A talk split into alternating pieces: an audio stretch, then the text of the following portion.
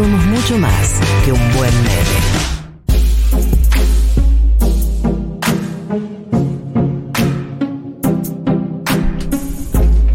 15.43 o 15.42, dice mi compu. No sé, definamos el horario porque Y- confundimos a la gente. Pero el reloj dice que 23. 15.42, vamos a decirle. ¿Sí? El reloj de Futurock confunde. No, Porque tiene un miente. minuto, está un minuto adelantado o atrasado. Nunca Ah. sé. Ah, está adelantado un minuto, ¿no? Adelantado, está adelantado. Sí, sí, sí. sí. Porque vamos Sí, hacia sí, el sí, sí, I-43, sí, sí. pero Está estamos en el adelantado, I-42. Está adelantado. Bien, 15.42, nos quedan 18 minutos de programa. Eh, y vamos a entrar en los dilemas abiertos, ese momento en donde eh, María solicita a la audiencia que presente sus propios dilemas incómodos. eh, no solamente para que nosotros no- los analicemos, sino para que funcionen de insumo para dilemas incómodos del futuro. ¿No? No es así. Hay algunos que se hablan acá y otras que se retoman a futuro en futuras columnas. Ay, sí, eh, me parece fantástico cuando la gente me manda sus dilemas. Eh, suelen ser, o sea, cotiza mucho el rubro sexoafectivo, pero recuerden que no es exclusivamente sexoafectivo tener un No, dilema hemos hablado incómodo. de dinero. Hemos hablado de dinero, hemos hablado de relaciones con La la, madre, madre, hemos hablado hemos- de hijes, de otros, de amigues y de Así vínculos. es. Hemos hablado de hijes. Sí, hemos hablado de amistad. Hemos hablado mucho amistad, se ha abordado mucho la Hemos amistad hablado de, de, trabajo, de trabajo, de la obligación de ser genial, de la obligación de ser genial, de vocación, de boque. de boque. Hemos hablado de un montón de cosas. Eh, Hemos hablado de caca. Hemos hablado de cacao, hemos hablado de eso ha sucedido, Qué lo cual me pone eh. muy contenta. En el 1140 66 000 tienen 17 minutos para mandar sus dilemas incómodos eh, y que nosotros los retomemos aquí al aire. Te recuerden que o mandan un mensaje al WhatsApp del 1140 66 000 o eh, le mandan al número que tienen agendado como Futurock, que es el mismo. Pero bueno, en caso de que ya lo tengan agendado, buscan Futurock y en caso de que no lo tengan agendado, buscan el 1140 66 000, lo agregan a contactos y nos mandan un WhatsApp con su propio dilema. Muy buen paso a paso para agendar contactos. La gente lo estaba necesitando. Ahí viste cómo. Eh, yo puedo empezar con un dilema propio cortito. Hoy, con esta pseudo lluvia que hay. ¿Se sale o no se sale? Depende- Definamos salir. Y salieron bar abierto, ¿no? Todos los protocolos y demás. Pero vos no estás dando todos los datos que hay que dar. Bueno, eh, me junto con amigos por mi, cum- amigues por mi cumpleaños a Porque, tomar una claro, birra. Porque si vos me decís, che, me iba a juntar con una amiga, te Y digo, no, suspendé. no, no. Suspendé ahora. Pero dado que es cumpleañito, no es lo mismo. Se mantiene, se mantiene o no. No está lloviendo tanto. Como Ahora que ya no para mí llueve. No hay que ir en contra de la realidad. Eh, o sea, si esta lluvia se sostiene así como está, que vos quieras sostenerlo es un poco. Pero no me sirve un depende. No está lloviendo ahora. No está lloviendo. Saca la mano, Eh, saca la mano. ¿Vos qué querés hacer? ¿Vos Yo- querés plan camuchi? No, no, no. Pinta la camuchi. Para mí se hace. Se hace y, y si llueve mucho, nada. Te, te proteges. Si para vos se hace, ya está. Se hace. Se hace. Se hace, ok, ok, ok. Listo. Gracias. Gracias por el apoyo. Bueno, se hace. es el, es el primer, es el primer dilema que no terminaría en depende. Es complejo. Este no fue, es No es más complejo. Hashtag No. es más complejo. Se hace. Sí, Mati, sí, para mí se, hace, Se hace. sin duda. Yo, ¿La Galu? La Galu está ahí. está- estás Está, ahí. está dudando. Voy a leer el primer dilema incómodo que llegó a el WhatsApp. Eh, fui a una playa nudista en España con mi hermano, su novia y sus amigues. ¿Se hace toples o no? ¿Fui? ¿Dijo? ¿O va a ir? Ah, ok. A mí lo que, lo que me resulta interesante, que creo que es lo interesante de ese dilema, es el tema hermano. Exacto. Eh, no, ¿Me quedo sí. teta frente a mi hermano o no? Sí, porque a mí creo que. Y eh, qué difícil ese dilema, me parece fantástico. Es una playa nudista, para mí vale la pena si, si te sentís cómoda, pero eh, me parece que el pacto de, de- de cualquier regla de respeto es se mira solo a los ojos. Eh, y si te parece que es un montón quedarte en tetas al lado de un hermano, ¿qué? Pero, ¿Qué eh, haces si a tu hermano se le desvía la mirada? Nunca más le hablas en tu vida. ¿Pero qué hiciste? ¿Qué se hace esa situación?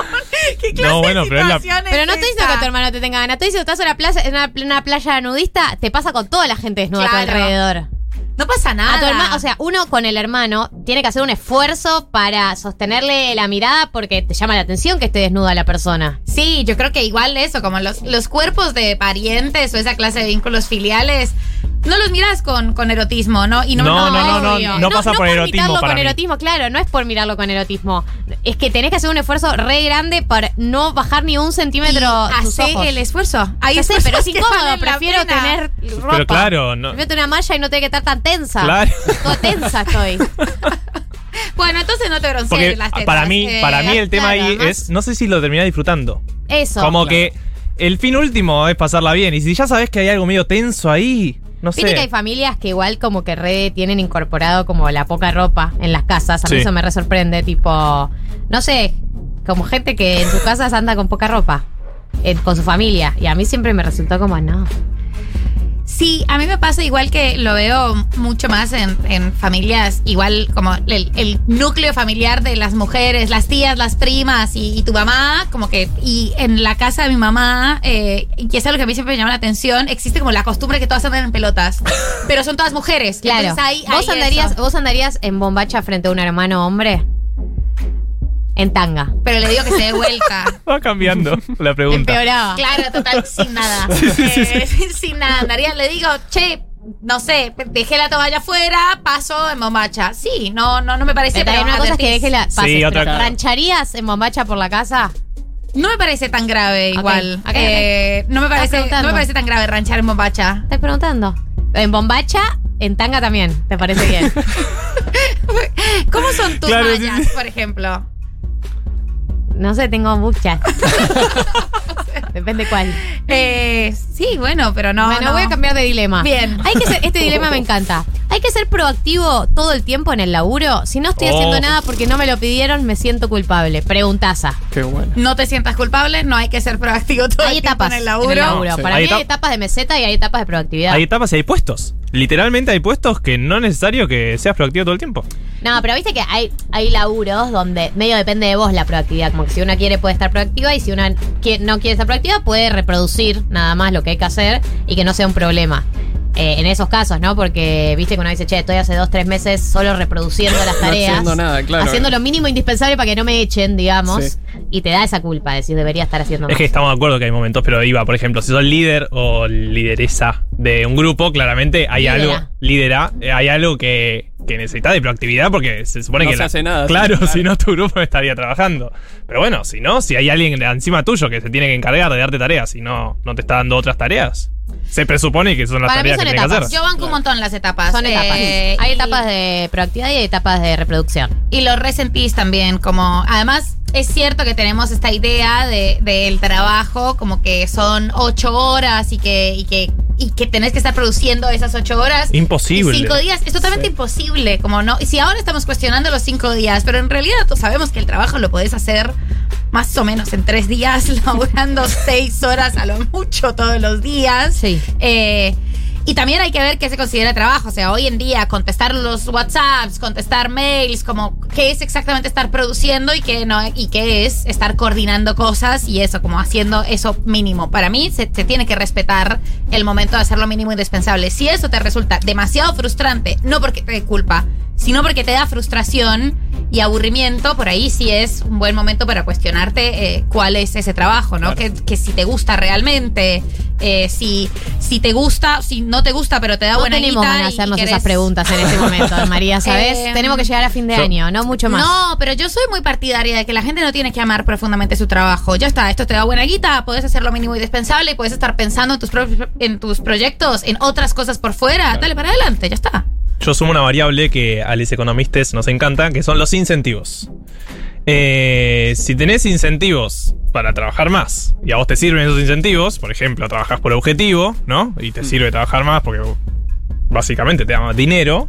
Bueno, es una cosa, pero hay trabajos que no tienen incentivos a trabajar más, o que incluso si trabajás un montón te siguen dando tareas. Te dan más trabajo. Claro, más trabajo Sí. incluso porque estás trabajando bien, es insólito. Sí, sí, sí, y entonces, bueno, ahí también entra en juego, ¿no? Cuánto tiempo uno puede dedicar y espacio mental, sobre todo. Hay que recordar que estamos en los dilemas incómodos abiertos de la mano de Blasfemia y eh, Blasfemia es el vino en lata que nos suele acompañar en el programa que tiene vino rosado, vino blanco, vino tinto, tiene todo tipo de vinos y el mejor dilema incómodo, el que nos parezca más polémico, Más incómodo. más incómodo, eh, que, que, exacto, que, que, que- hable de la incomodidad, eh, va a ganarse un kit de vinos blasfemia, que eh, se viene el calor, se viene el verano, se viene el verano saliendo de la pandemia, eh, vas a necesitar un vino en lata tamaño práctico para no andar compartiendo botella con cualquier eh, Johnny que, con el que ranches en, en esa fiesta. Que viene un vino blasfemia para la playa, ¿no? Sí. Se viene esa temporada. para el playa nudista.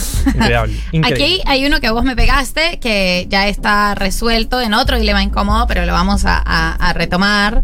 Mi dilema incómodo es, no sé cómo convencer a madre, a política, que votó a la izquierda en las PASO para que vote al frente de todos sin caer en argumentos flojos.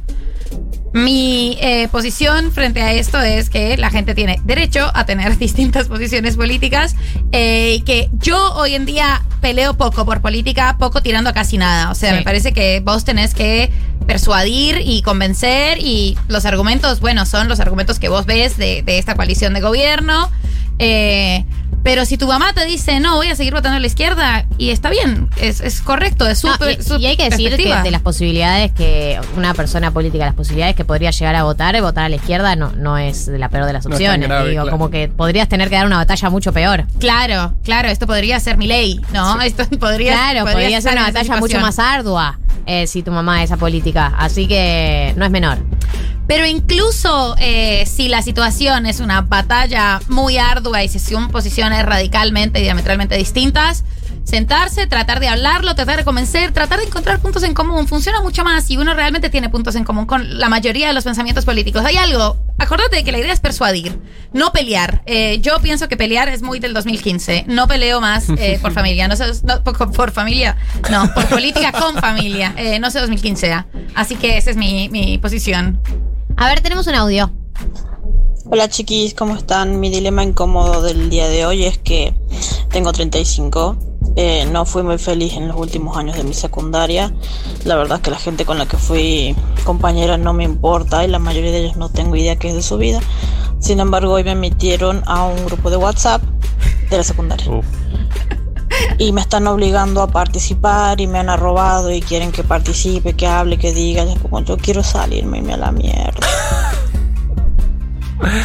Ya estamos, nada, estamos grandes para estar en lugares que no queremos estar para mí. No soy, no es mi sección, María, perdón, lo tenía que decir. Eh, sí, sobre todo en grupos de WhatsApp. Feos. Es todo lo que tengo para decir. Igual yo eh, abandoné grupos de WhatsApp muy pocas veces en la vida y me sentí como fue todo un momento, pero en un grupo de WhatsApp sin- te chupa un huevo lo que piensan. O sea, no tenés vínculo con esas personas, no tenés por qué participar. ¿Cómo te están arrobando para participar? un ¿Quiénes son montón. Son son unos pesados, son unos pesados. Y yo me he ido de grupos, eh, no con hostilidad, pero mandás un mensaje y te vas al toque. No des margen para que te respondan el mensaje. Mandás un mensaje con tus argumentos.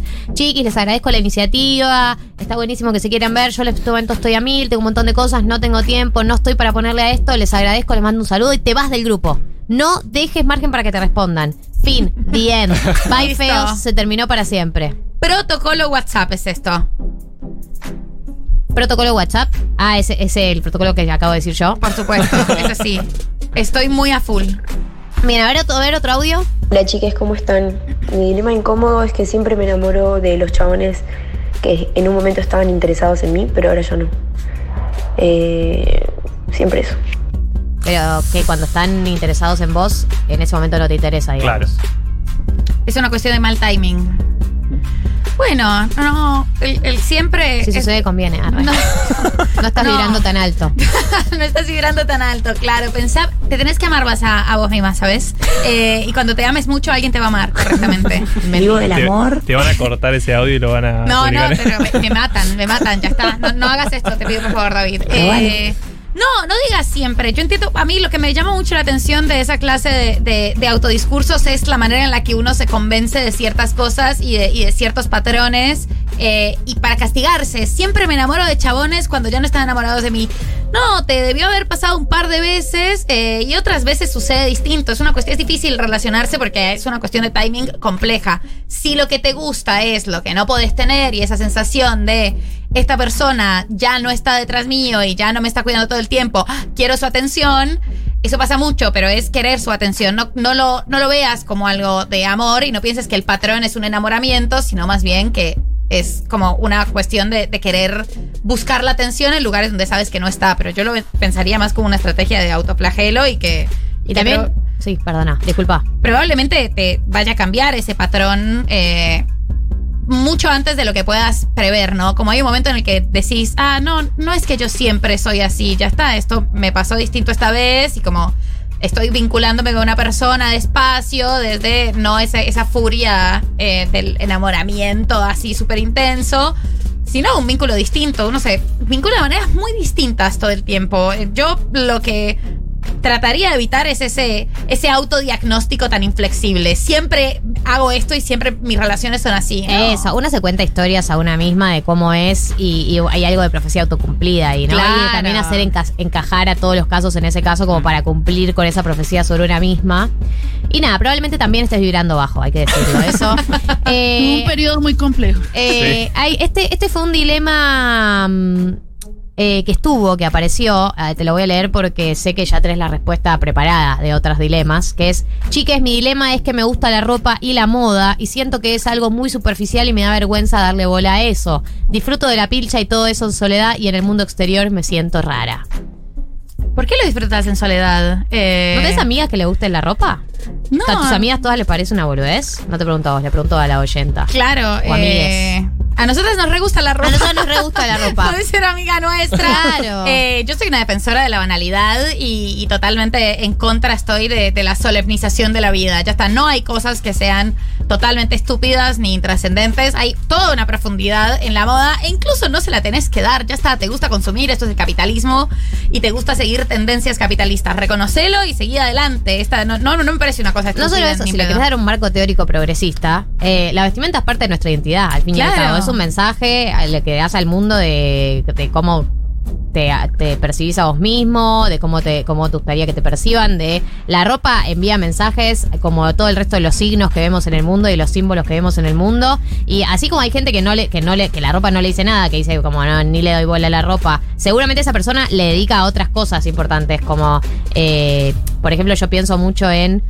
eh, la gente que eh, en, en el habla, por ejemplo, le hace mucho hincapié en cómo hablan las palabras que usa. Digo, como que todo el mundo está intentando enviar un mensaje sobre quién es en algún u otro aspecto de su vida eh, y que elijas la ropa no lo hace ni más superficial ni menos superficial. No, es, no hay temas eh, estúpidos e incluso si no le querés dar un marco teórico, no Tampoco es está mal. necesario. Tampoco está. está mal. Yo te comparto la excusa que usé para mí mismo los últimos dos años, año y medio. Hay que reactivar la economía.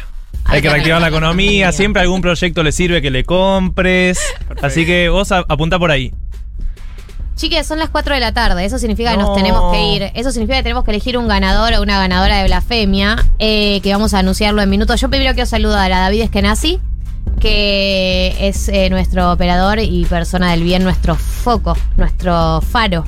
Nuevo hincha de Bad Bunny, digámoslo. Nuevo hincha de Bad Bunny, nuestra luz al final del túnel. Quiero agra- agradecerle a David Eskenazi, quiero agradecerle a Marianela Ego, que es nuestra productora, nuestra ángel, Angelita, Nuestra Ángel Di María. ángel- nuestra Ángel y María. Quiero agradecerle a Matías Fine, que ha hecho una hermosa columna de Xavier Dolan. A María y a Martín, que vienen acá como todos los sábados. No, no somos ángeles, nada nosotros. Nada, no te Nada. Te das cuenta cómo nos dan por sentado, María. No hay, no hay fuego en esta pareja ya. Eh, y quiero agradecerle a Anabela Martínez, a Anabela Enríquez en realidad. Perdón, dije mal su apellido. A las dos. Quiero agradecerle a Anabela Enríquez, que es la ganadora de eh, los vinos a la femia de esta semana, es la ganadora del dilema incómodo de esta semana. Así que gracias a todos por sus mensajes, gracias por acompañar. Nos vemos el sábado que viene. Gracias a vos también, Galia Molavsky. Me agradezco a mí misma por haberme levantado de la cama y haber venido en un día como hoy, que no es menor. No es menor.